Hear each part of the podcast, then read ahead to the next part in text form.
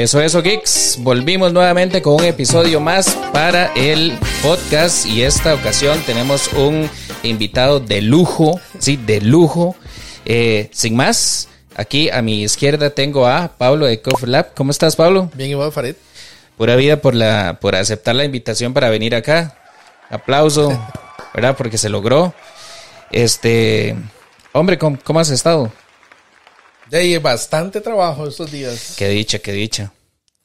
Porque aunque, aunque, no, aunque no lo creas, ahora llegar y decir bastante trabajo es algo Sí, sí, es complicado, complicado. complicado.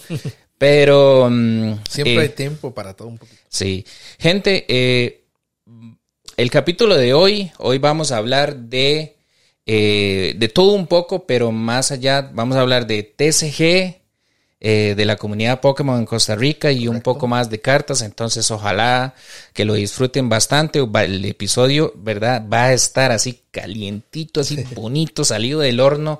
Y creo que Pablo, ¿verdad? Conoce, es una institución en esto, entonces él nos va a poder enseñar un poco de todo el, el mundo TCG a nivel de, de país, cómo se mueve y alguna de las de los truquillos que tiene. Entonces, Pablo, sin más. Conversemos un poquito, bueno, de, de la comunidad Pokémon CR o Pokémon de Costa Rica. Ajá.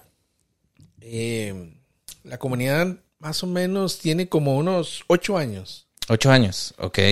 Eh, empezó en el 2014, si no me equivoco. Híjole, ya casi, ya el otro año cumple 10 años ya. Sí. De cumpleaños.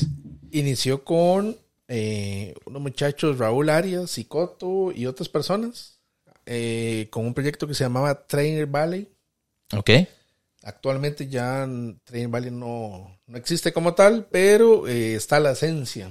Ahora la comunidad de Pokémon CR es la que se encarga de los torneos oficiales o de coordinar con tiendas oficiales también. Una de esas tiendas, eh, bueno, ahí nos, nos mandó regalitos. Aquí, ¿verdad? Para presentar. Perrón Store en Zapote. Ok.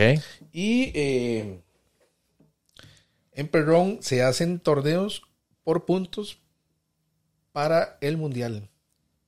O sea, es clasificatorio. O sea, se, se empiezan a acumular puntos y en caso de salir ganador, Sí, en, aquí desde el 2016, ticos van a, al mundial. ok. Salimos en las camisas, Costa Rica. Más que bueno. Ahora, eh, es- eso sí me intriga bastante porque, vamos a ver, el ganador, digamos, de acá sale, digamos, directo para el mundial. O sea, como que tiene un cupo ya Es reservado. correcto. Eh, para Latinoamérica ahorita actualmente son 200 puntos. Ok. Eh, un torneo normalmente da entre 20 a 30 puntos. Ok. Y más o menos cuántos se hacen. an- Por organizador se hace uno al mes. Ok. O sea que estamos hablando de 240 puntos anuales. Sí, pero hay un límite también de, de torneos que vos puedes asistir y ganarlos. Ok. Hay torneos locales, ¿verdad? Ajá. Y hay torneos internacionales que dan hasta 200 puntos ganando ese. Ok. Sí, porque es que yo, yo no sé por qué tengo como esta sensación, porque yo realmente soy muy ajeno a toda Sí, esa sí, comunidad, ¿verdad? Para eso Entonces, estamos acá. eh, yo pensaría o yo creería que, que esto es, es más o menos así como, eh, como yo gano a nivel nacional y después tengo que ir, por ejemplo, a México a ganar a México para, necesariamente para ganar el cupo, digamos, de Latinoamérica, No, con Pokémon no. ¿verdad? Algo así pensaría yo que Sí se hay- hacía, digamos. Sí hay algo para Latinoamérica, pero es para ganar viajes. Ok, Eh, pero sí es un poquito más complicado ese tema. Pero vos puedes clasificar a mundiales sin ganar los torneos. Puedes quedar en el top y ya tenés puntos. ok, ok. O sea, se, se toman los ganadores, pero también se toma como para rellenar todo el torneo los mejores. Sí, de, Por- por, lo por menos puntaje. el top 4, top 8. Ok, ok. ¿Y vos has tenido la oportunidad de asistir a algún mundial, algún torneo o algo así? Sí, he ido al regional. Bueno, fui al regional de México en el 2017. Ok. Des- hubieron más o menos 500 personas allá. Híjole. ¿Y vos, en ese, en ese momento vos ibas como jugador o Yo ibas? como jugador, sí, correcto. Ok. ¿Y qué tal te fue la experiencia? Fue increíble. Creo que ha sido el mejor torneo que he ido. Ok. ¿Y, y rankeaste o...? No, no, no gané puntos, pero varios Ok. ticos sí ganaron. Ah, sí, ma, es que la, la experiencia, el viaje, yo creo que, que lo vale todo. Sí, y tras de eso era la primera vez que viajaba yo. ¿Ok? Eh, bastantes nervios. Ah, sí, sí, sí. La, siempre la primera vez que uno viaja al extranjero, ¿verdad? Y va por aire, porque es muy diferente, ¿verdad? Ir por mar, por tierra. Eh, siempre le da a uno como esa sensación y, uy, ¿cómo se sentirá el avión? Y, ¿verdad? Y, y ya usted empieza ahí como a hiperventilar, pero eh, al final, al final todo bien. Y después de ese 2017, Sí, fui a El Salvador en el 2018 ajá, y en el 2018 fui al Mundial, perdón, pero como eh, espectador. Y ahí empezó la idea de hacer toda esta creación de contenido de TCGs y videojuegos. ok. Eh, ok. Cuando fui a, fui a Nashville, en Tennessee, y le hice una entrevista al primer latino que gana un torneo de Pokémon en el mundo, Eh, TCG, no en videojuegos. ok. Se corren eh, en forma simultánea videojuegos como Ajá. TCG. Ok, ok. Una y digamos, y, persona- en, y en eso de videojuegos, per- perdón para, para ir como escarbando un poquito, Correcto, sí. es de los que van saliendo, por ejemplo, ahorita que salen para Switch, Es correcto. de sí. los últimos, o Sí, sea, de es el esos. último. Ok, ok, ok. Sí, porque no vaya a ser que después es ahí como una versión exclusiva, ¿verdad? O algo así. No, siempre sale- diferente. es el mismo juego que todos jugamos desde pequeño, Ajá, nada más que siempre se toma el último. ok, ok. Y- Le hice una entrevista a Paul Ruiz, el ganador del mundial, era latino. Me acuerdo que esa vez lo subí a Facebook ok, y en dos días llevaba como 15 mil vistas. híjole. Viral se hizo. Sí, Sí, y él es... eh, Ecuatoriano. Ecuatoriano. correcto. Ah, ma, me imagino que es una máquina. Sí, sí, Totalmente, sí, sí. amigo, Pablo. Cuando... Creo que en ese momento ganó 15 mil dólares Ajá. Y también entregan unas cartas. Voy- a ahora sí empezar con cartas. Ok. Se puede ver ahí. Claro que sí, claro que sí. Aquí, inclusive, creo que, que si la... Que si la... Vamos a ver si se puede ver por acá, si lo logramos. Y si no, y si no, ahorita le sacamos una foto. Ahí enfocó, creo. A ver. Vamos a ver. Sí, a ver. Ah, vamos a ver por acá. Ahí está. Ahí está. ¿Ves que dice top 32? Ajá. Esa la ganó un tico en el mundial. Ok. Híjole. En el mundial de Londres, Ujú. el 2022. Ah, sí, aquí dice Esa World carta, que, esa carta que tenés es la única que hay en Latinoamérica. Híjole. O sea, esto, esto vale platica. Bueno, si, si quisiera. Si empezar- quisiéramos hacerlo dinero. Porque, hombre, te voy, mm, te voy a ser muy honesto. O sea, yo no colecciono tarjetas, digamos, o no estoy muy incluido en el TCG de, de Pokémon, pero sí he visto, por ejemplo, todo el furor que hubo hace un par de años de los youtubers que compraban estas cajas viejas por exorbitantes sumas de dinero y, Logan Paul hizo famoso. Logan Paul yo creo que le hizo como un boost, ¿verdad? Así como al mil por ciento de esas cartas y... Era una carta parecida a estas, las que él. Ah, sí, es- son Solo que esta no es primera edición, pero tiene 26 años. estas de ese, de ese, vamos a ver si lo podemos volver a, a poner por acá. A ver si nos enfoca. Ahí Ahí, está. Hombre, mira, está... Charizard base set. Tiene 26 años. Tener, o sea, es que está increíble. Ya estas cartas así, ya, ya a nivel de TCG ya no se juegan. Estas ya son por coleccionables, Son, digamos. son, sí, correcto. Uh. Ah, sí, ya. eh, bueno, también, también creo que vi el Rubius abriendo cartas y sacó Abrió un de, Charizard. sí. Ajá, y fue una locura total. Pero sí, los precios de ese tipo de, de cartas se fue estratosféricos Sí. a la nube, ¿verdad? Sí, 5 mil dólares es lo mínimo, ya 50 mil, 60 mil. Y ya después, yo creo que el último video que yo vi de Logan Paul fue que logró conseguir una carta que yo creo que habían como solo nueve en el mundo. Es correcto. Era un Charizard parecido a este, solo que primera edición, pero gradeado en 10. Ajá. Pero, pero la carta que yo estaba hablando es una donde sale como un Pokémon que es Training, que esa carta yo creo que solo había como nueve versiones que inclusive ganó un récord mundial eh, porque la compró como en 5.2 millones de dólares. Ah, sí, sí creo que he comprado otra. Sí. Y entonces la... la- Era el Pokémon el Illustrator. si no me el. Illustrator, ajá, ajá, esa.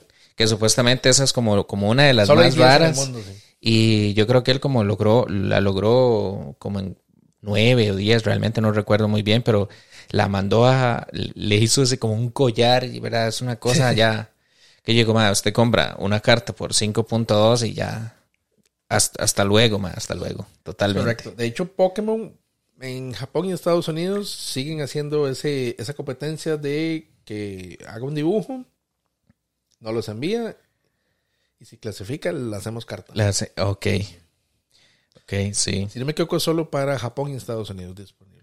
Yo, vos sabes que en TCG yo creo que lo único que yo conocía que, eh, que había, o sea, digamos, entre las cartas más raras, saliéndonos un poco el TCG de Pokémon, creo que el de Yugi. Me parece que hay una carta que hicieron específicamente para un para un chico que estaba muriendo de cáncer, me Correcto, parece. sí. Y la carta como que se, se le hicieron solo, solo, Solo un él, sí, print. Es de para- las más caras del mundo. Ajá, ajá, entonces yo creo que por ahí sí, sí vi, creo que había visto como el top 10 de, de más raras, pero, pero de, de las que me acuerdo que, que más me... Sí, está la Loto Negra de Magic también, que es muy cara. Ajá.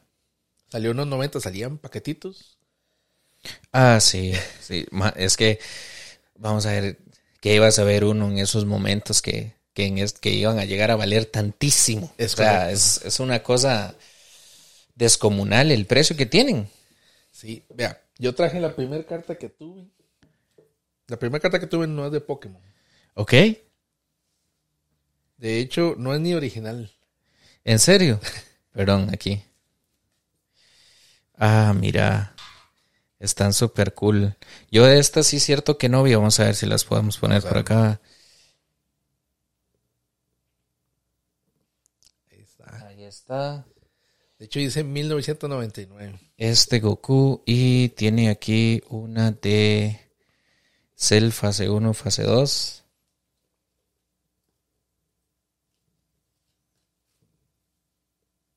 Ahí está, sí, correcto. Ahí se puede ver bastante bien.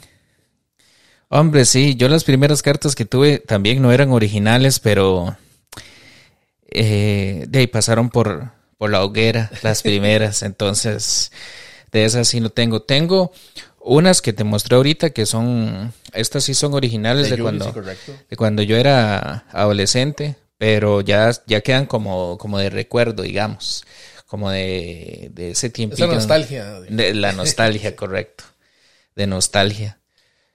Pero, hombre, seguimos contando sobre, sobre Pokémon Sobre CR, Pokémon cómo, cómo pequeño. llegó a ser lo que es el día de hoy. Con mucho trabajo, digamos, se organizaron varias personas, nos organizamos. Y ahorita hacemos, junto con tiendas como Perron Store, vea, está Perron Store, está Nix, eh, está Kira también, Omega incluso. En el país. Y hay más tiendas ahorita eh, que hacen torneos y la, tienen un apoyo de la comunidad. Ok. Hablemos, por ejemplo, de Perron Store, que es la que más tenemos relación. Eh, hace torneos eh, por puntos para el mundial los sábados, Ok. pero es uno al mes por organizador, Bram. Ok. Ahora, es muy importante para la audiencia que nos está escuchando que vos eres un juez oficial Es correcto. para avalar estos torneos, ¿verdad? Y de- Estos... Para Pokémon Company Internacional. Ok, ok. Yo supongo que para llegar a ser así ya juez, ¿verdad? No debe ser nada fácil. Hay que hacer una serie de exámenes, eh, pasarlos con una nota y una nota mínima. Y eh, después que pasaste el examen, eh, tenés que buscar a alguien que te dé el espacio para poder... eh, Realizar Y- los torneos, supondría yo. Ajá. Sí, sí. No, hombre, es- eso está y está súper genial. En, en torneos grandes dan ciertas cartas a los jueces con una impresión diferente para sobresalir de la otra. Ves que aquí dice profesor. Ok. Professor. Ah, sí, aquí dice Judge. Vamos a ver si lo podemos mostrar. A ver.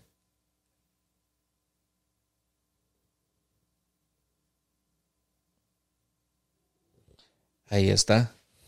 Hombre, está, está muy cool esto. Sí, el trabajo de los jueces en realidad es totalmente voluntario, pero Pokémon siempre da algún incentivo, Ajá, ya sea en alguna carta. Sí, si vos estás, estás invirtiendo tu tiempo en algo, entonces ellos suelen mandarte como algún incentivo para que sigas fomentando la comunidad. Ok, ok. Sí, Ahorita, en esta semana que pasó, hubo un torneo internacional en Londres Ajá. y eh, un juez amigo que le decimos Pipe, Ok. eh, junto con Alberto, fueron a ser jueces oficiales en un torneo en Londres. Ok. Les dieron avión, es- eh, hospedaje, estadía y regalías. Ah, sí. Eh, yo supondría, bueno, eso que me estás comentando lo, lo asocio mucho, por ejemplo, con los jueces, los jueces, los árbitros de la FIFA, digamos. Es correcto. Que cuando vos eres juez puedes ser llamado para ir a asistir a otros. Ah, hombre, Aquí en Latinoamérica hay torneos internacionales en Brasil Ajá. y también nos da mucha pelota en Estados Unidos. Ok. Ok. Está muy cool. Y no sé si tienes algo más Sí, para y- comentarnos. Eh, ok, con, con la organización Pokémon Series se hacen Ajá. tanto torneos como en cartas como también en videojuegos. ah, ok, eso es muy importante, Es sí. Y una consulta, vos, eh, Pokémon CR, eh, ¿es un grupo de personas o Sí, es, es un solo grupo de personas que ya tienen tiempo de estar en la comunidad. Cualquiera puede unirse siempre Ajá. que quiera ayudar. ¿Verdad? Ok, No se pide ningún requisito, pero la idea es que de, conozca bastante de, de la comunidad y de manejar eh, eventos también. ah, sí. El año pasado estuvimos en, la- en Connector Day y se organizaron dos torneos con premios en efectivo. 200 dólares puso Connector Day Ajá. al ganador y accesorios. Y entre los dos días se jugaron 100 personas. Híjole. O sea, 50 cada día. Es correcto.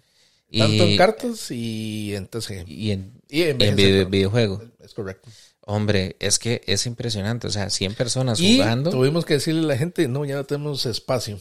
Ya no tenemos cupo. Pero había más gente que quería jugar.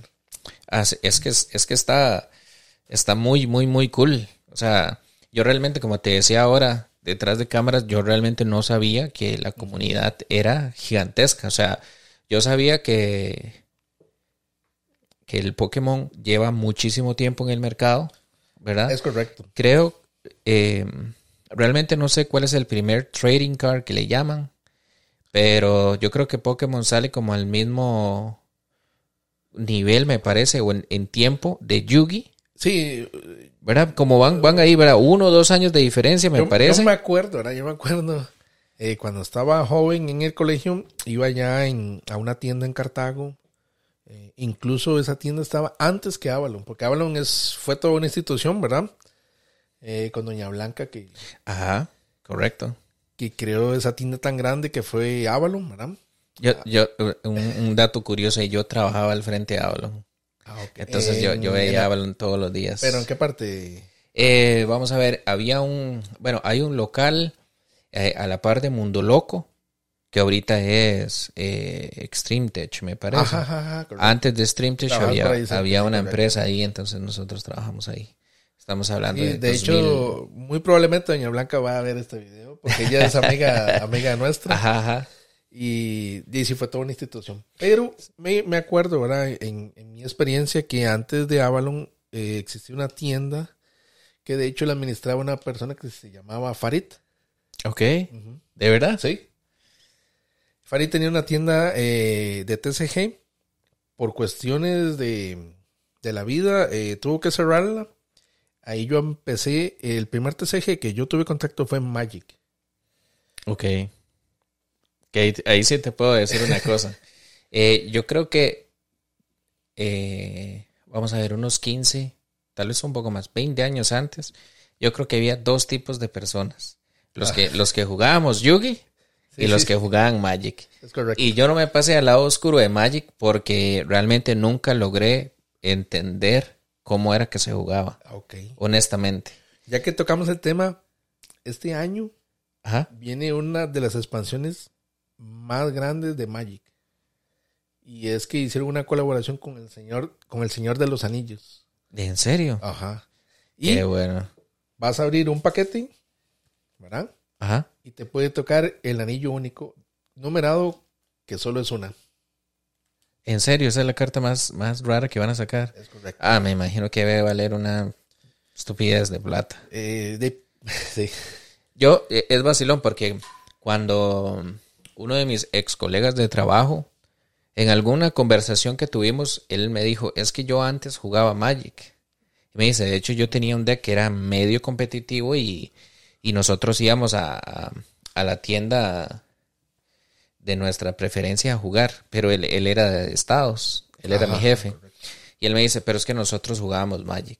Me dice, Sí, es que Ma- Magic, si no me equivoco, es del, del 93. Es el primer TCG. híjole. Es el primer TCG eh, competitivo. Ah, sí. Porque Marvel en 1990 eh, sacó Trading Card, pero era solo Trading Card. Yo, yo me traje algunos por acá de los 90. Bueno, esta es el primer, eh, la primera tarjeta coleccionable de Marvel holográfica. Ok. Es un Del 90, Spider-Man. 1990. Sí. Híjole. Tengo dos de ellas nada más. Ah, ok, Magneto. Vamos a ver si las podemos mostrar. A ver si se logran ver porque yo casi... Sí, casi- es que eso holográfico es complicado. Vamos a ver si, si se ve. Ahí se está viendo. Ok. Ahí se ve Spider-Man y aquí está Magneto.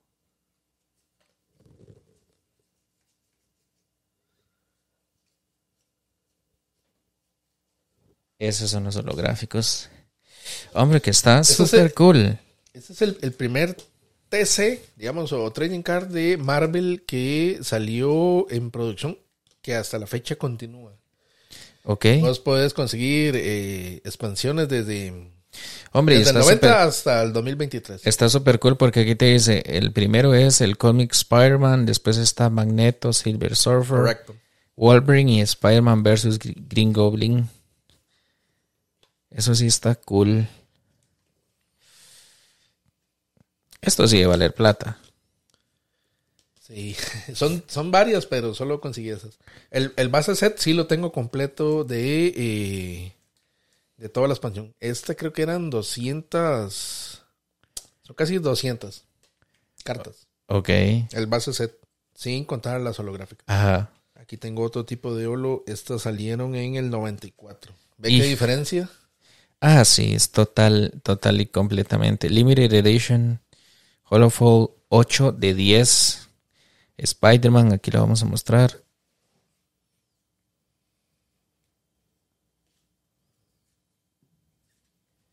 Ahí está. Uf. Está súper... El holográfico totalmente. Súper, súper cool. Sí, totalmente. Otra cosa. Esta por lo menos sí se ve. Sí. y eh, hay algo. Yo, yo siempre he coleccionado cartas desde que, desde que tengo casi que de- recuerdos. Desde muy pequeño estaba rodeado de cartas, eh, un poco de influencia por primos mayores. Ok.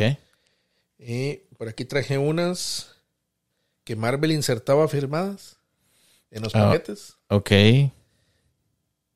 Este es el Doctor ¿Te Doom acuerdas de- de- 2099. ¿Te, te acuerdas de las Pexicar? Eh, creo que sí. Ok. Estas eran las originales donde se basaron para las Pexicar. Oh, ¿en serio? Híjole. Bueno, este Centuri sí es cierto que sí. No sé quién es, pero déjame y les muestro aquí para que vean que vienen cartas firmadas.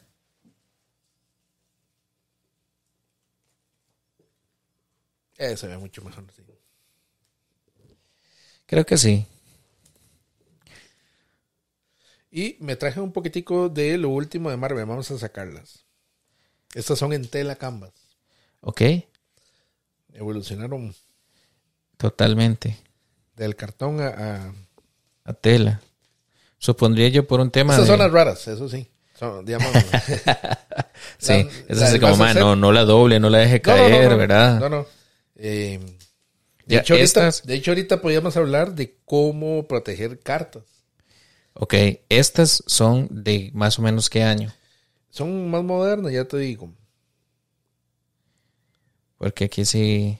Esas No que estábamos año, viendo ahorita. Creo que son 2015, si no me equivoco. Y se ve, se ve el relieve. Ah, madre, sí, es que estas, estas sí están.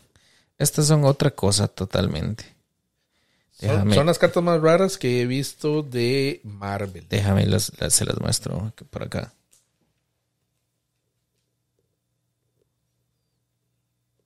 Impresas en Canva. Sí, tal vez, tal vez la cámara no lo puede tomar, pero sí, el relieve de estas cartas es otra cosa. A mí hasta que me da, hasta que me da algo tenerlas en la mano. Yo después se joden. Este Hulk sí está impresionante, déjame lo muestro.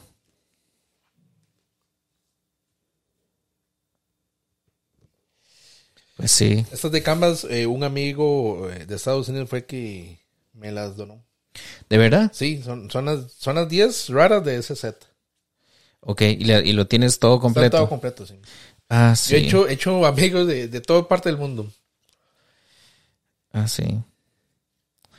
Creo que lo mejor será, ahora le sacamos una foto y lo ponemos por aquí. Yo, yo siempre he dicho que las mejores cartas son las que eh, se las regalan a uno. Pues sí, tienen ese, eh, Sí. tienen un factor diferente, totalmente. Yo aquí traje unas, vean, le traje Ah, sí. Nuestro amigo Pablo nos regaló. Es que yo, yo como te dije, voy a mostrarlo por acá. Ahí está. Yo es que sí, soy muy, o sea, mi Pokémon favorito es Lugia. Y es- esta carta está muy chusa, hasta brilla y todo. Ahora volviendo, sí, al tema de Pokémon. Ajá. Introduje Marvel porque fue de las primeras cartas que yo tuve. Ok. Y que fueron eh, a, a inicios o a mitad de los noventas. Ahora, ahora, esas cartas de Marvel son mm, como las cartas de béisbol, digamos. Son las mismas, sí. Son- una expansión por año. Son coleccionables, pero, Pero no, no se juegan. Pero no se juega. Ah, ok. Exactamente. Por eso traje estas para eh, darnos una idea de, de- de la diferencia con Pokémon que se coleccionan. Tienen número, hay cartas raras, pero también se pueden jugar. Ah, sí. Ah, mira. Si querés las sacas de la Y aquí está. No, no quiero. no quiero, me da miedo. Uf. Mewtwo 2016. Y este Landorus 2012. Ah, sí. Es, es que estos están bestiales, bestiales. Déjame los muestro por acá. Este EX al, arriba significa algo. ¿O no? Es como una mecánica. Ahorita actualmente no se utiliza. Ok. Pero está chusísimo, chusísimo. Supongo que estas que son eh, así, digamos, holográficas, que brillan, supongo que tienen relieve de- en toda la, en toda la figura. Estas son como las más, sacamos este miento para que lo veas. las más raras, digamos. Es correcto. Ah, sí, es que, es que está totalmente. Es otra cosa. Vamos a ver si lo puedo poner por acá para que lo vean.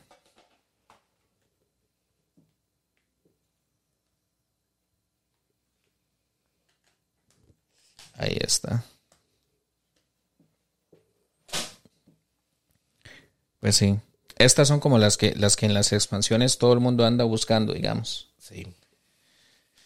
O sea, podría ser que este Mewtwo Ah, hay, salga. hay una diferencia, vea. Voy a utilizar esta carta que no brilla, Ajá. esta que sí brilla.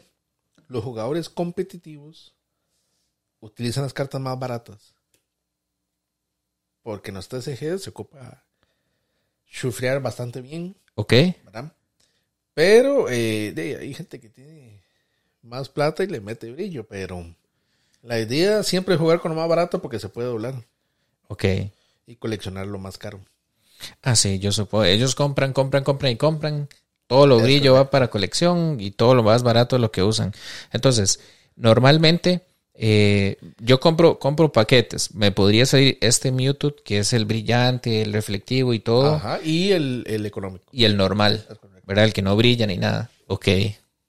Ok, está muy cool. Y normalmente, más o menos como para hacernos una idea, las cartas normales, comunes y silvestres, como cuánto podrían costar.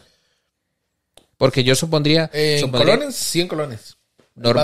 Ahora, si fuera una carta que es difícil de conseguir aún en normal, no, o no se da ese caso. Sí, claro.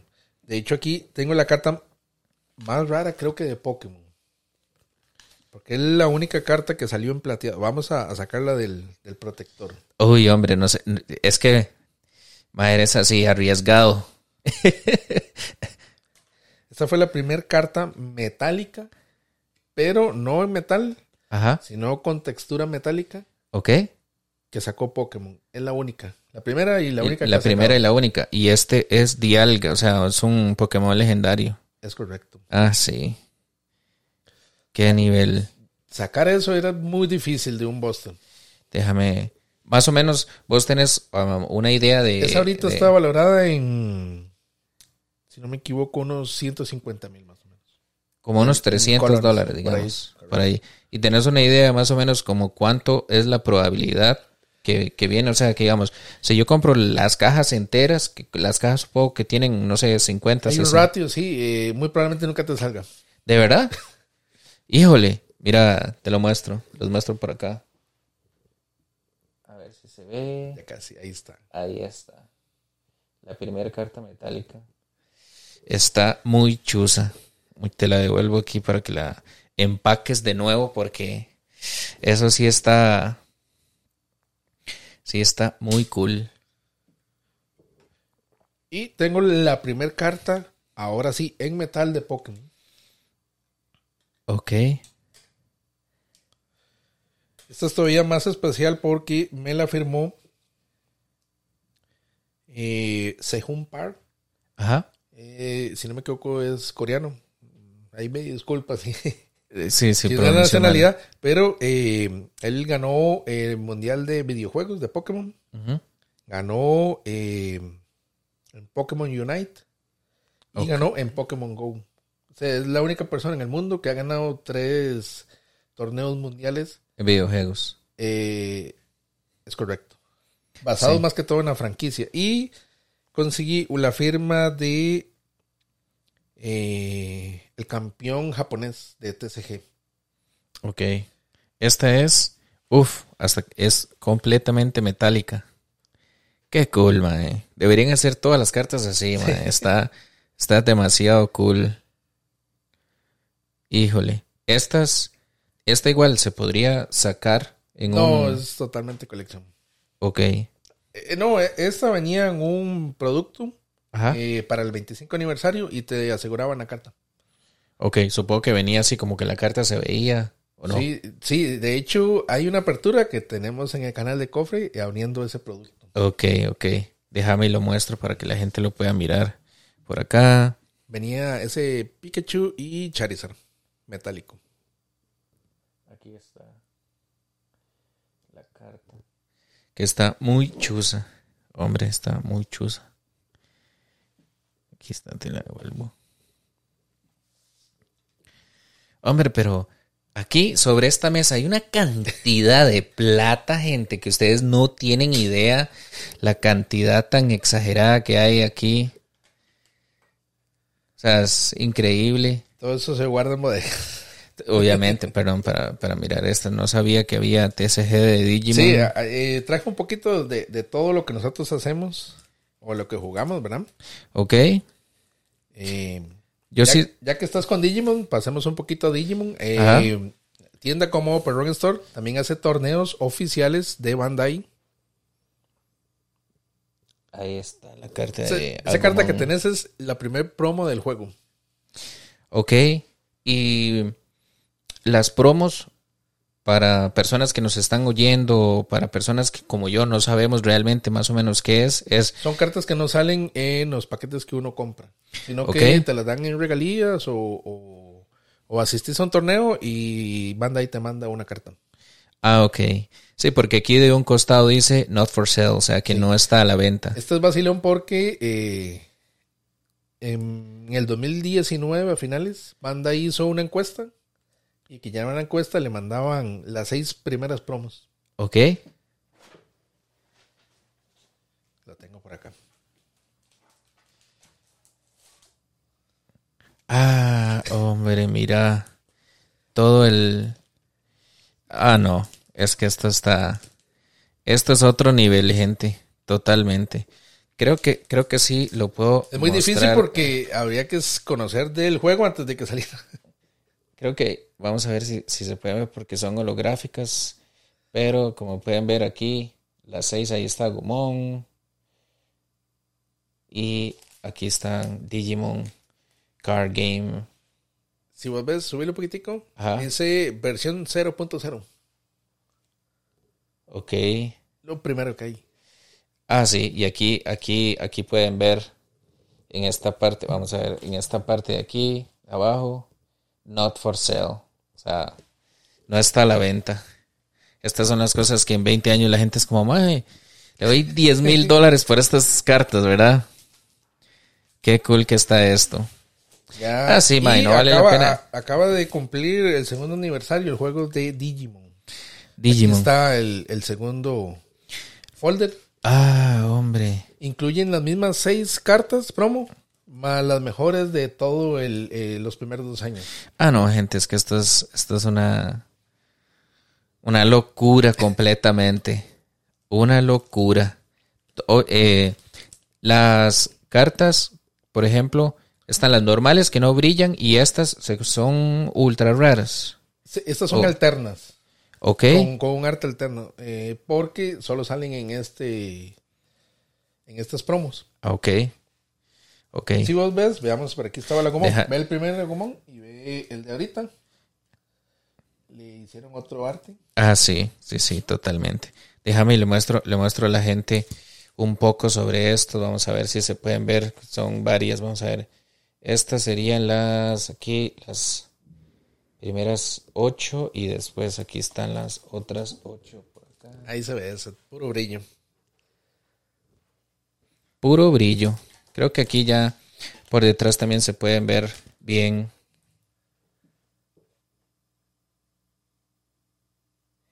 Hombre, es que vos traías, pero así una guaca impresionante. Ma, estas están. Y todo esto lo regalaban. Eh, el primero, Ajá. hizo una encuesta y le regalaban. Este segundo se compraba un, un pack donde traía un playmat parecido al que está aquí en la mesa Ajá. y traía protectores también y otras ocho promos eh, de los, vamos a ver porque se me olvidó el nombre, de Digimon Frontier. Ok.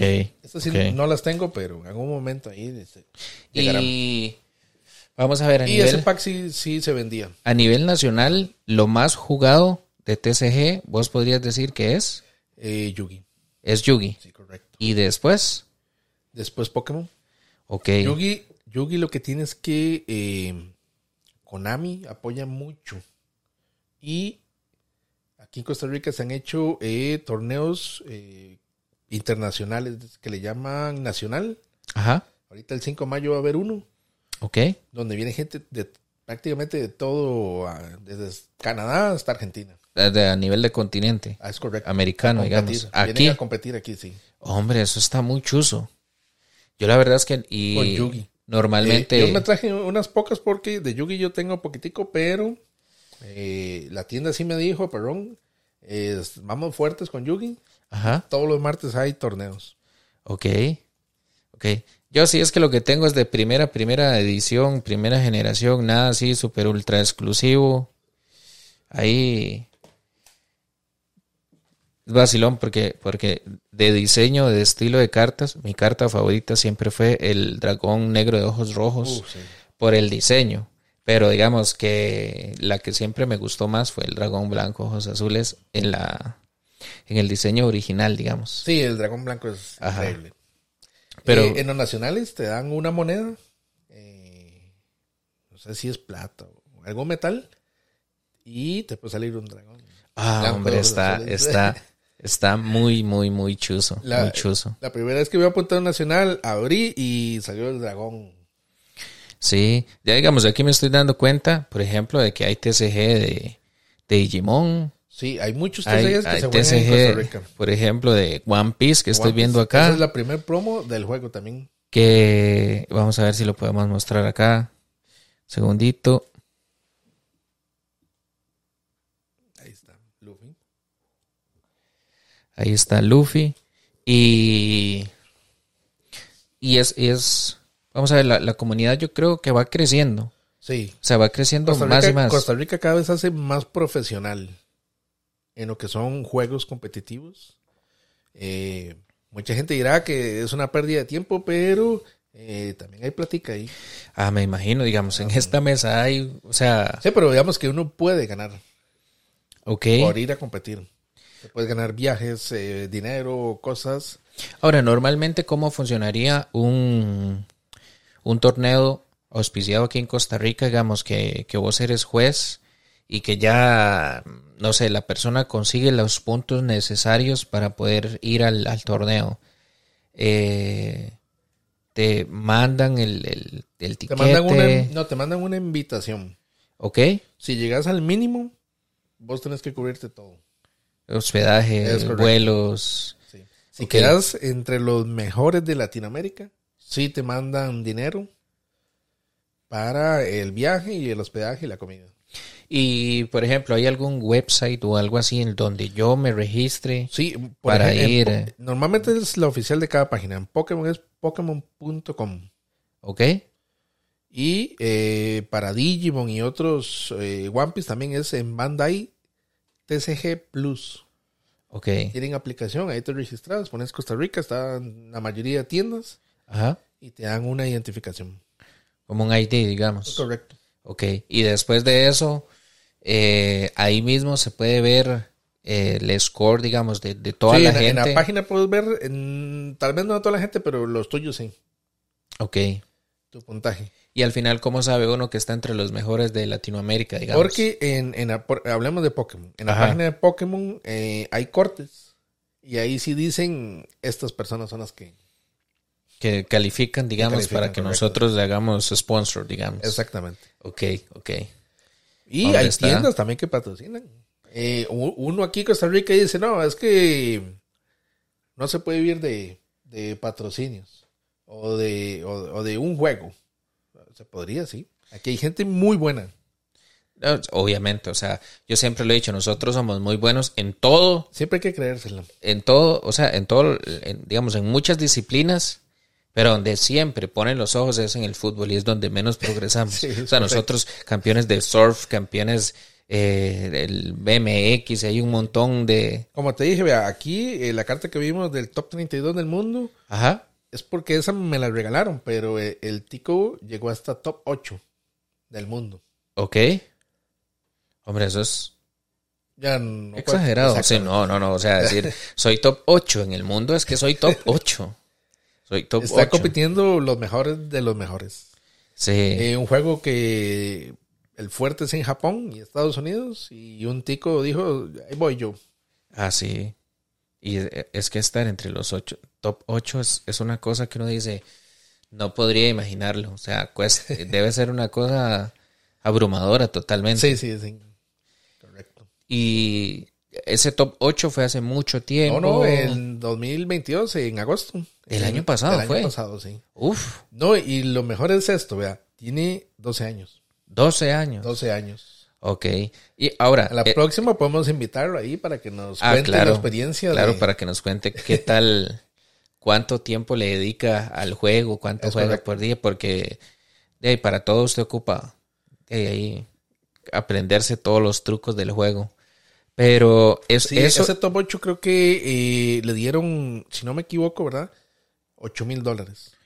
eh, por ganar, bueno, por llegar al top 8, digamos. Ajá, en efectivo. Ajá. Y cartas, que esas cartas eh, también se pueden transformar en plata. Eh, y otros materiales como bultos. Hace merchandising, digamos. es correcto, sí. Ajá. Que es exclusivo de, del top. Entonces también tiene... Cierta exclusividad. Sí, sí, sí, ah, sí, sí, sí, correcto. sí, sí.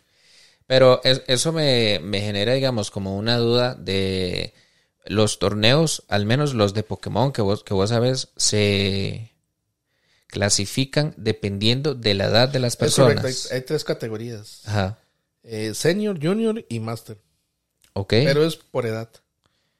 digamos que eh, Junior, como de, no sé, de 10 a... No, no tiene edad. Desde cero a creo que seis o siete, por ahí. Ok. De hecho, una de las preguntas que me acuerdo cuando yo hice eh, exámenes Ajá. era esa misma. ¿A qué edad se puede iniciar a jugar Pokémon? Y venía de 0 a 6 y otras. Y eh, yo dije, no, no, yo creo que no hay edad. y la abarqué y la tuve buena. Ah, sí. Sí, pero digamos, es muy raro, por ejemplo, ver un adulto jugando con un niño. Eh, sí, la idea es que jueguen en sus categorías. Ok. Pero yo he visto personas hasta de 85 años jugar Pokémon. Ok. Digamos, es, es que me genera como esa, como esa duda, digamos, de que yo a mi edad podría estar jugando contra um, alguien que tenga, no sé, 12 o 13, 14 años. Se podría dar Se podría dar, sí, correcto. porque mi categoría es como junior, digamos, no sé es que jugar lo que y- pasa es que, no, no, digamos, vos llegas y una vez ya sos máster. Si jugás por, por edad. edad, sí, Ok, correcto. ok. Pero aquí niños juegan mucho menos. Primero porque es un, un, eh, de ahí hay que gastar dinero, ah, sí, ¿verdad? sí, sí. Hay Y que de invertir cuando para... uno es más pequeño, mm, lastimosamente no tiene tanto. Pues sí. O los papás no, no están muy involucrados en ese mundo. Es que, sa- ¿sabes qué es lo que yo creo? Yo creo que es que nosotros como cultura costarricense no tenemos la- el, el hábito, porque yo creo que es un hábito, de la famosa mesada que le dan a los, a los, a los chamacos en estados, digamos. Entonces, los chamacos desde Carajillo siempre tienen al menos, no sé, 50, Sí, 100 sí, dólares correcto. cada cierto tiempo que se pueden gastar en lo que quieran. Nosotros aquí es como, vea, ahí lleva la merienda, ya no ocupa más. Es correcto. Sí. Eh, eh, si un junior o senior, digamos, solo llega él en esa categoría, tiene que jugar con las otras categorías. Pero siempre, aunque quede último, se lleva los premios. Ok. Ah, sí. O sea, vamos a ver. Hay premios para todas las personas que participen. Ajá. Y normalmente los torneos, como con cuántos participantes se hacen. Ok. Hace poco se hizo uno eh, en Alajuela, de una tienda, eh, y fueron 44. 44 participantes. Es correcto. Solo en Pokémon, en Alajuela. Digamos, ni siquiera se hizo eh, en la parte de San José, que normalmente es donde más torneos se hace. Ok. Pero acá también tampoco es que eh, llegan, he visto como unos 40 personas en un torneo normal. Ok. Ok. Pues es, es, es un dato ahí curioso para saber, ¿verdad? Eh, más o menos como Eh, cuántas hace personas. poco eh, en Perron Store, eh, creo que la última asistieron 30 personas. Ok. Y no tenía puntos para, para el mundial. Ahorita que hay puntos, Y ahora, va a llenar la tienda. Ahora, eso, eso de los puntos para explicarle, por ejemplo, a la audiencia cómo es que funciona.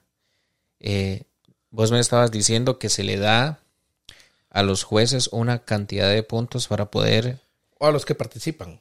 Digamos, eh, van 30 personas, digamos. Ajá. Y eh, por la capacidad, digamos, de 30, eh, hay puntos para el top 8. Ok. Y el, el máximo de puntos de, de un torneo de 30, ¿cuánto sería? Creo que se lleva 30 puntos el primero. Ok. Y ahí para abajo. Termina como en 4 el top 8. O sea que estaríamos hablando de más o menos como unos 100 puntos por torneo. Repartidos Repartido, sí, correcto. entre. Ok. Entre más gente llegue, más puntos.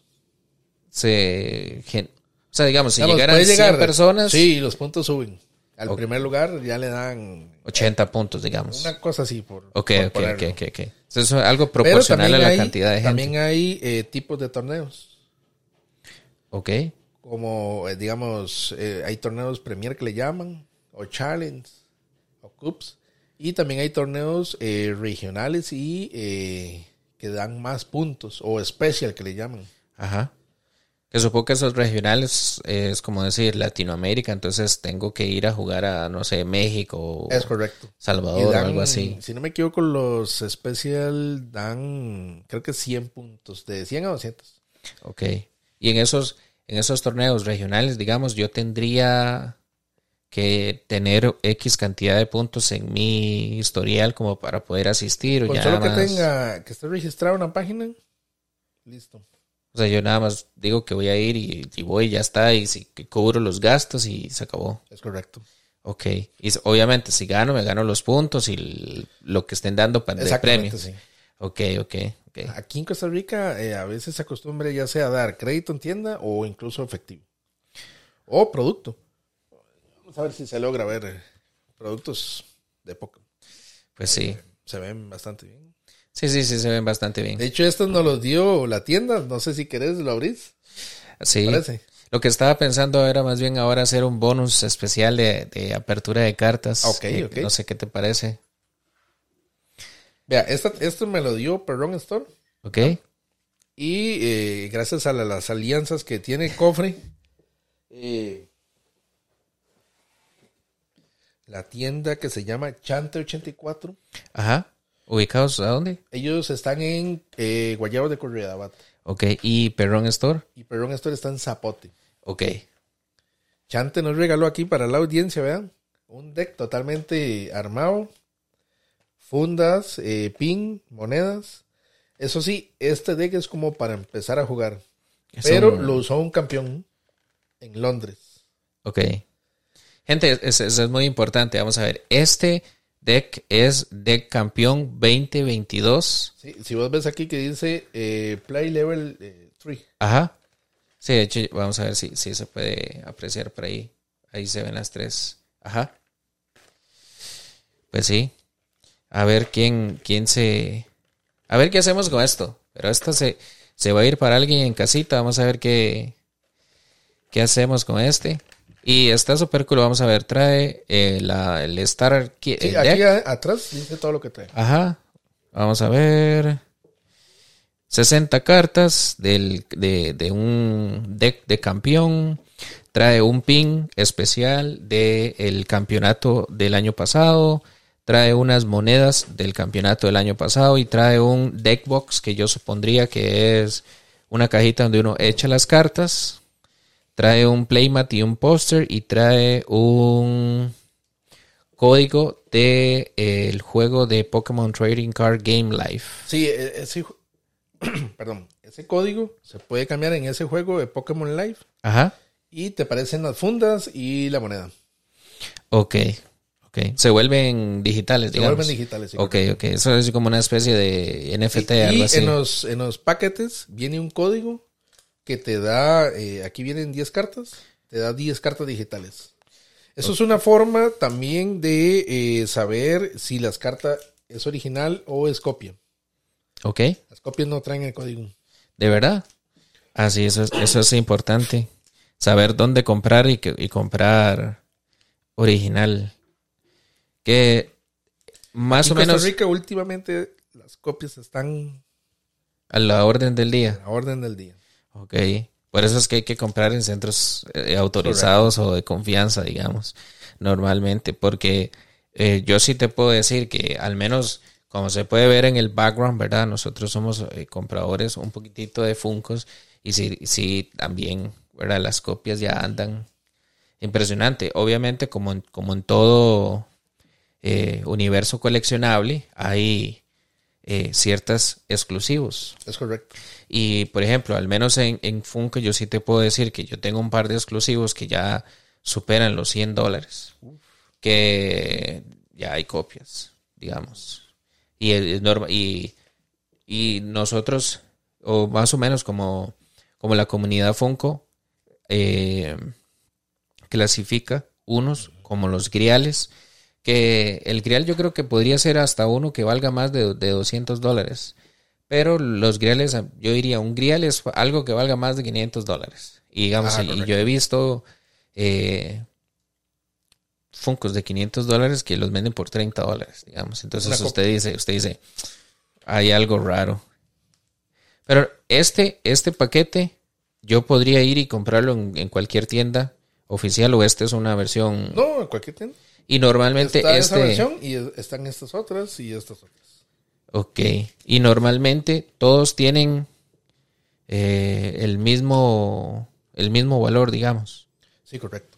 Ok. Bueno, este supongo que no, porque, promo, porque, porque tiene más. Eso también varía de tienda en tienda, ¿verdad? Ajá. Eh, yo, digamos, eh, como cofre, eh, recomiendo Perron Store, ¿verdad? sí, y vamos a ver si lo muestro Chante por acá. 84. Ok, aquí están los dos, los dos paquetes. Yo personalmente los he ido a ver y sé cómo trabajan y sé que solo tienen original. Ok, ok. Y ahora. Incluso Omar, dueño de la tienda Perron Store, tiene un servicio de gratuito de verificación de cartas. Ok. O sea, si yo, por ejemplo, Ya, llevo no, esta no carta. cualquier persona en Costa Ah, Rica le puede decir, mira, te digo si es oficial o no y no te cobro. Es gratuito para la comunidad. Ok. Eso sí está está súper cool. O sea, podría haber alguien en la audiencia que tenga, no sé, unas cartas de Pokémon de hace 25 años que tal vez valgan alguna platilla que puedan ir a, a valorar ahí. Es Está, correcto. está muy cool. Pero eh, quería hacer ahí una transición así con curva. Ahora que mencionas el Cofre Lab, Ok. eh, que vos tienes esa iniciativa, me gustaría que, que nos comentaras un poco acerca de, de Cofre, cómo nació, cómo fue la idea, de Nació- dónde, nac- de dónde sí. nació el nombre, por ejemplo. El- eh, hablemos del nombre porque creo que nunca he comentado de dónde nace el nombre. Ajá, Eh, hace algunos años mi abuelo murió y antes de morir me regaló un cofre de madera. ok. Tenía un montón de plata. por- Sí, sí. Tenía ciertos documentos que él eh, guardaba y cosas, pero el, el cofre como tal eh, me lo llevé para la casa e incluso yo todavía lo tengo ahí. Eh, forma parte de la colección que tengo, ¿verdad? Y un día yo estaba pensando qué nombre le pongo al canal. Ok, Es, es muy complicado encontrar un nombre. Y eh, siempre también me, me he identificado con una persona de Guatemala, eh, el creador de los captchas. O el creador de Duolingo, que es más, más conocido. Eh, él cuando no era famoso y Google no le había comprado sus empresas, tenía un programa en YouTube. ahorita no me acuerdo bien el nombre, pero terminaba en Lab. Ok, A modo de eh, homenaje, eh, le copié el lab yo y puse cofre lab. Entonces es una referencia a, eh, a mi abuelo y a una persona que yo también admiro en la parte empresarial. ah, sí, De ahí viene el nombre. Cofre Lab. Cofre Lab. Y, Y realmente cuando uno eh, abre cosas, eh, es como sacar algo de, de un cofre. Digamos, ahorita que teníamos el deck este del mundial. ajá, Eh, si vos lo ves está cerrado, eh, cuando lo abrís eh, y te das cuenta, cuando uno abre un cofre se da cuenta a ver qué tiene. totalmente. Eh, Totalmente. el nombre eh, ha gustado a la gente. Eh, en YouTube tenemos 1700 suscriptores. Para un canal tico eh, es poco, pero eh, son 1700 personas. Usted dice, pucha, 1700 eh, son bastantes. Son bastantes, sí. Y hay una comunidad de 50 personas que aportan mes a mes entre 1 a 3 dólares. Ah, hombre, ya, eso es una comunidad sólida, Es correcto. sólida. Sí, incluso un día de estos alguien me dijo, mira, ocupamos que pase a, a Diamante porque queremos apoyarlo ahí más. Ah, no lo he hecho, pero no sé si fue broma o qué, pero... eso me- Hombre, de ahí ahora la, la categoría de diamante y puede, puede salir algo vacilón. Y cuando vos iniciaste con Cofre Lab, ¿cuál era como la idea? Digamos, ¿la idea siempre ha sido la misma o ha ido evolucionando a través del tiempo? A mí siempre me ha gustado lo que es la edición de video. De hecho, he trabajado en video, ¿verdad? Pero es, es muy desgastante. Vos que, que haces esto, sabes cuánto Totalmente. tiempo se ocupa. Me Eh, identifico, me identifico. yo hace mucho había abierto un canal en YouTube, pero subía cosas ahí que yo, que yo veía, nada más grababa. Pero un día, cuando fui al Mundial en Tennessee, eh, hice la entrevista a Paul Ruiz y lo subí a Facebook. Y yo dije, pucha, lo vieron 15 mil personas. Hay que hacer algo. Inmediatamente eh, pensé en YouTube. Ok, ok. Para, eh, para las personas que no conocen a esta persona que entrevistaste, fue... El campeón mundial de Pokémon en el 2018. Ok. Ok. ¿TCG o videojuego? En videojuegos. Ok. Y... En el 2017 en TCG ganó un argentino. Creo que son los únicos latinos que han ganado mundiales. Que le han ganado japoneses, digamos. Correcto. los japoneses llevan todo. El otro año, el mundial de Pokémon es en Japón, en Yoko, Yokohama. Ok. Es, perdón, este año, en agosto. Hay un tico en TCG que tiene la mitad de los puntos. Para poder asistir. Es correcto. Ah, sí. Ha soñado ese viajecito a Japón. Sí, aunque no llegue los puntos, él va. Pero la idea es que sí. Sí. Es que sí. Ya tiene la mitad de la clasificación. Y, y, y- Y eh, en videojuegos se está iniciando, ahorita se reactiva porque la pandemia afectó mucho desde en el 2021 no se hizo mundial. Eh, y sí, en el 2021 no se hizo. Y en el 2020 sí fue el, en el 2022 fue el de Londres. ok. Supongo que en el que- 20, Ajá. 2020 y 2021 como que no. Es correcto. Porque ahí fue cuando ya pandemia y todo cerrado y todo. Pero hay ticos que, que yo conozco que gracias a Pokémon han ido a Alemania, Brasil, Estados Unidos con pago porque han quedado entre los mejores de Latinoamérica. Uf, qué bueno, qué bueno. Y Retomando con el cofre, eh, bueno, siempre, siempre me han gustado las cartas, ¿verdad? Desde que tengo memoria he estado rodeado de cartas. Tanto Marvel como Pokémon y otros TCGs. Y me surgieron varias ideas, eh, pero no, no, no tenía ahí como, como una ruta clara, pero lo que yo más dominaba era el TCG. Entonces hice una apertura, eh, fui a una tienda y compré un, un paquetito parecido a esto. Y hice un video en YouTube y lo compartí entre, entre la gente. ok. Y fuerte, fuerte, como en el 2021 al 2023, eh, eh, ha ido creciendo más. Hasta tal punto que yo, yo ni siquiera pensé en monetizar el canal y de un pronto a otro nada más me mandaron una carta de Google eh, pidiéndome cuenta, eh, que llenaron los documentos porque ya venía la monetización. Qué bueno. Ahorita tengo seis meses Ah, sí. De estar monetizando de estar canal. monetizando el canal. ¿Y ya hace cuánto tiempo eh, abriste Coffee Lab? En el 2021, en julio de 2021. Ah, sí. Digamos, dos, casi ya va para los dos, tres años más Es o menos. correcto. Ah, sí. No, hombre, y, y vamos a ver. eh, en el Coffee Lab hay varias cosas. Está noticias del- de la cultura popular. sí, películas, y cosas Sí, que sea. memes. y- Después hay unboxing de tecnología. Es el que menos hago porque es el más caro, pero... Ajá. Eh, y hago unboxing de TCGs. Y lo que he estado haciendo últimamente es que voy a un torneo y hago un en vivo, un directo eh, del torneo. Ok. Eso le ha gustado mucho a las tiendas. Hay varias tiendas ahí que me contactan. Mira, ¿cómo estás para hacer un en vivo? Ah, sí. Sí, porque es que yo creo que, que hacer un en vivo de, de un torneo don, que está siendo auspiciado por una tienda es como un ganar-ganar para todos. Gana la tienda porque le Es hace correcto. bulla a la tienda y gana el juego porque hace bulla al juego y también eh, a ciertos jugadores, digamos. Entonces es un ganar-ganar Sí, para y todos. ahí yo antes hacía el video, editaba y subía. Pero ahora más bien me es muy complicado hacer eso. Entonces prácticamente ahora va todo en vivo. Hasta como salga. A como salga. Así. Sí, sí, sí.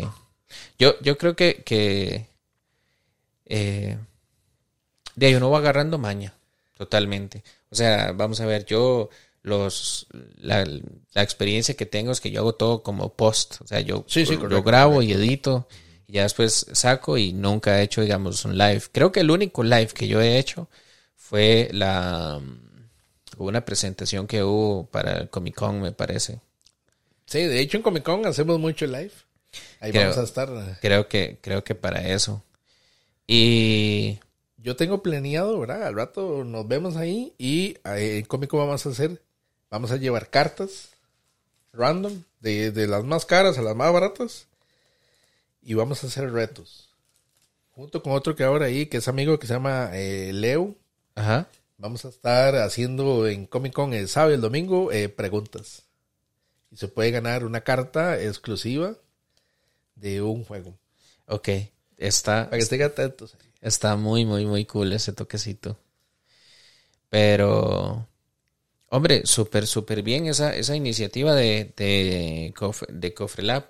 Para la gente que no, que no los ha visto, eh, en- en YouTube para que vean la, la calidad de los videos. Es muy, muy, muy tuanes. Y, y, hombre, yo he visto, vamos a ver, yo, yo vi un par de videos. Y en esos par de videos vos haces la apertura de unas cartas. Creo que el que sí vi fue mm, como segundo wave, no sé cómo, cómo dirías, o, o segundo, la, la segunda caja de One Piece, me parece. Ajá, Ah, no, correcto, sí, la no, segunda expansión. expansión, así es como se llama. Ah, sí, yo vi la segunda expansión del de One Piece, que yo me parece que ahí salió Sí, Una yo creo que carta- traje una, vamos a ver, vamos a ver. Esta es una. Bueno, pero esta es de la primera. Pero esta cuesta 200 dólares. Ok.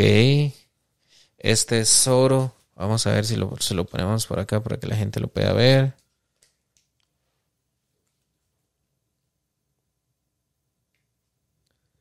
Ahí está Ahí Zoro. Es un ve. arte alterno de Zoro.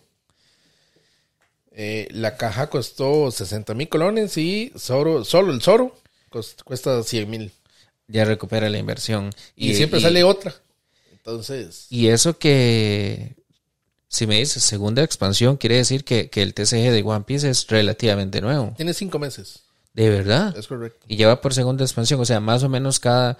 ¿Cuánto Cada tres meses sale una expansión, tanto en Pokémon como en la mayoría de TCGs. Ok. Pues sí. Ya viene eh, para One Piece, viene la tercera. Híjole. Hombre, estas, estas cartitas lo que vos tenés que hacer es que las sacas y las guardas. O las, las comercias de una vez Depende. en el acto. A mí me gusta hacer el Master Set, que le llaman, ¿verdad? Y es tener una de todas. Una de cada una, ajá.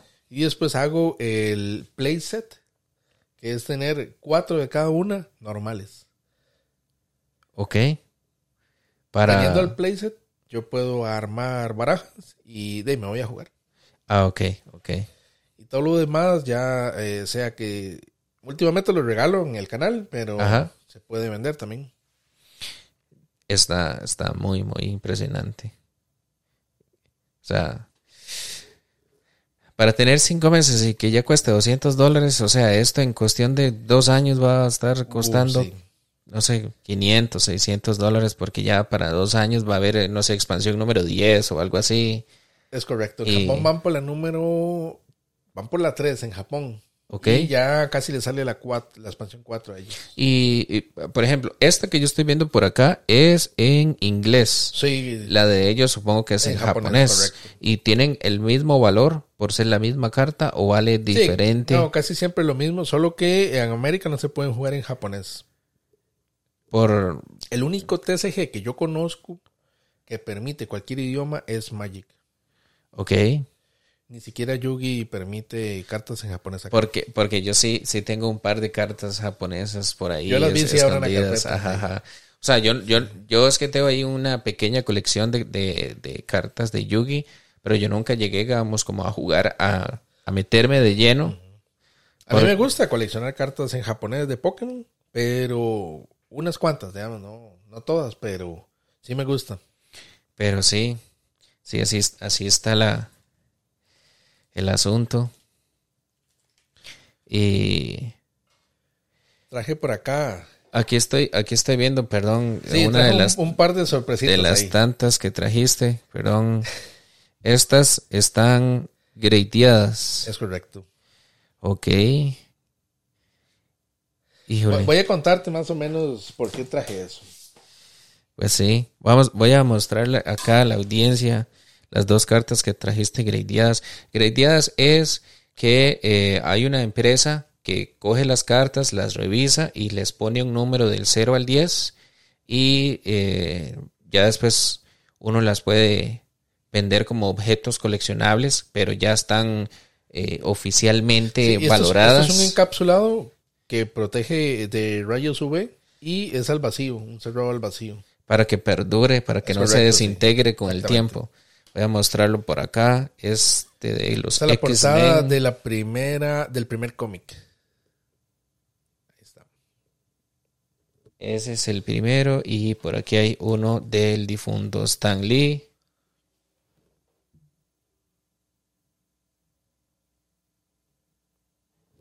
Ahí están las dos cartillas gradeadas. Voy a contarte un poquito de Stan Lee ya para ir eh, aterrizando. Esta carta de Stan Lee eh, la firmó en el 92. Pero Stan Lee, después del año 2000, cambió la firma. Ok. Entonces, tengo la firma de los 90. Y un amigo en el último Comic Con de San Diego, si no me equivoco, que llegó a Stan Lee en el 2017.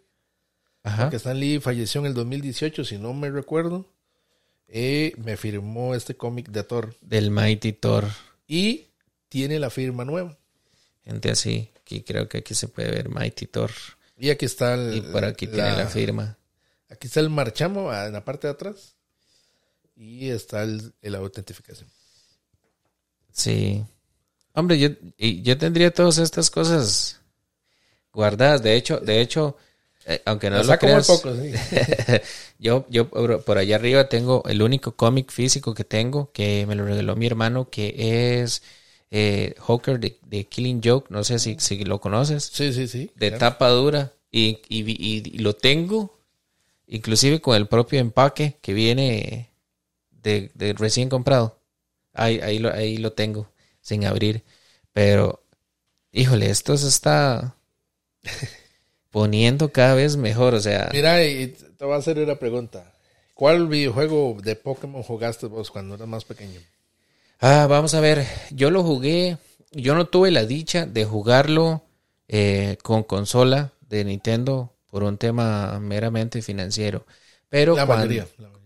Pero cuando ya llegué a jugarlo, lo jugué en emulador y, y si más no recuerdo, yo creo que el juego que más jugué fue eh, Esmeralda, donde salía oye, oye, este juego, vamos a ver si se escucha.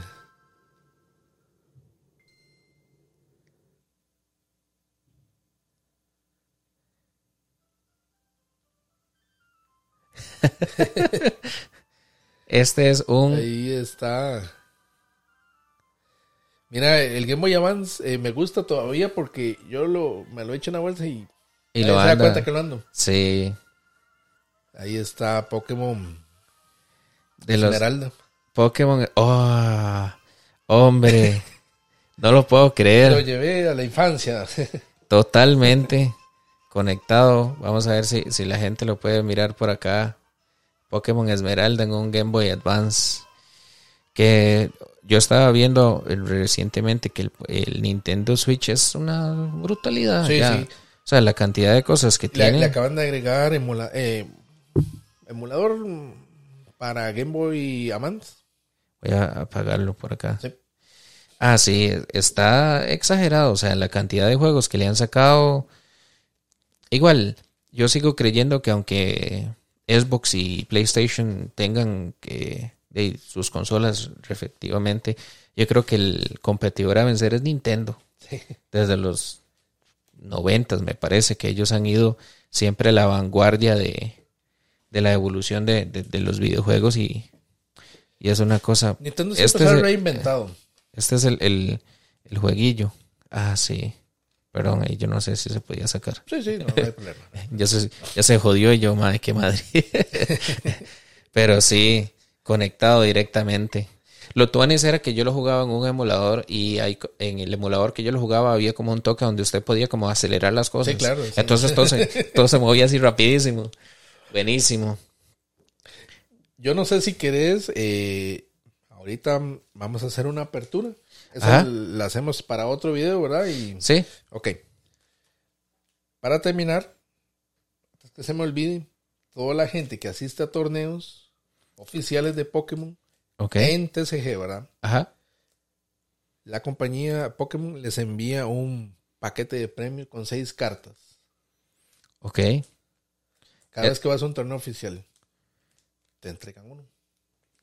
Y este contiene seis cartas de las mejores de las expansiones que están eh, actualmente jugando. Entonces te puede salir una carta eh, extremadamente cara. Ok. Y o sea, podría, cartas- podría salir ahí un Mewtwo como el que me mostraste ahorita. Podría salir, sí, si, es, si está vigente en, en el juego. Ahorita creo que sí puede salir un Charizard VMAX. Ok.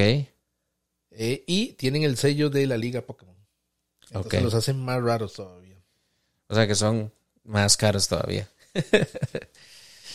Están invitados ahí a, a un torneo en Pues sí. Store.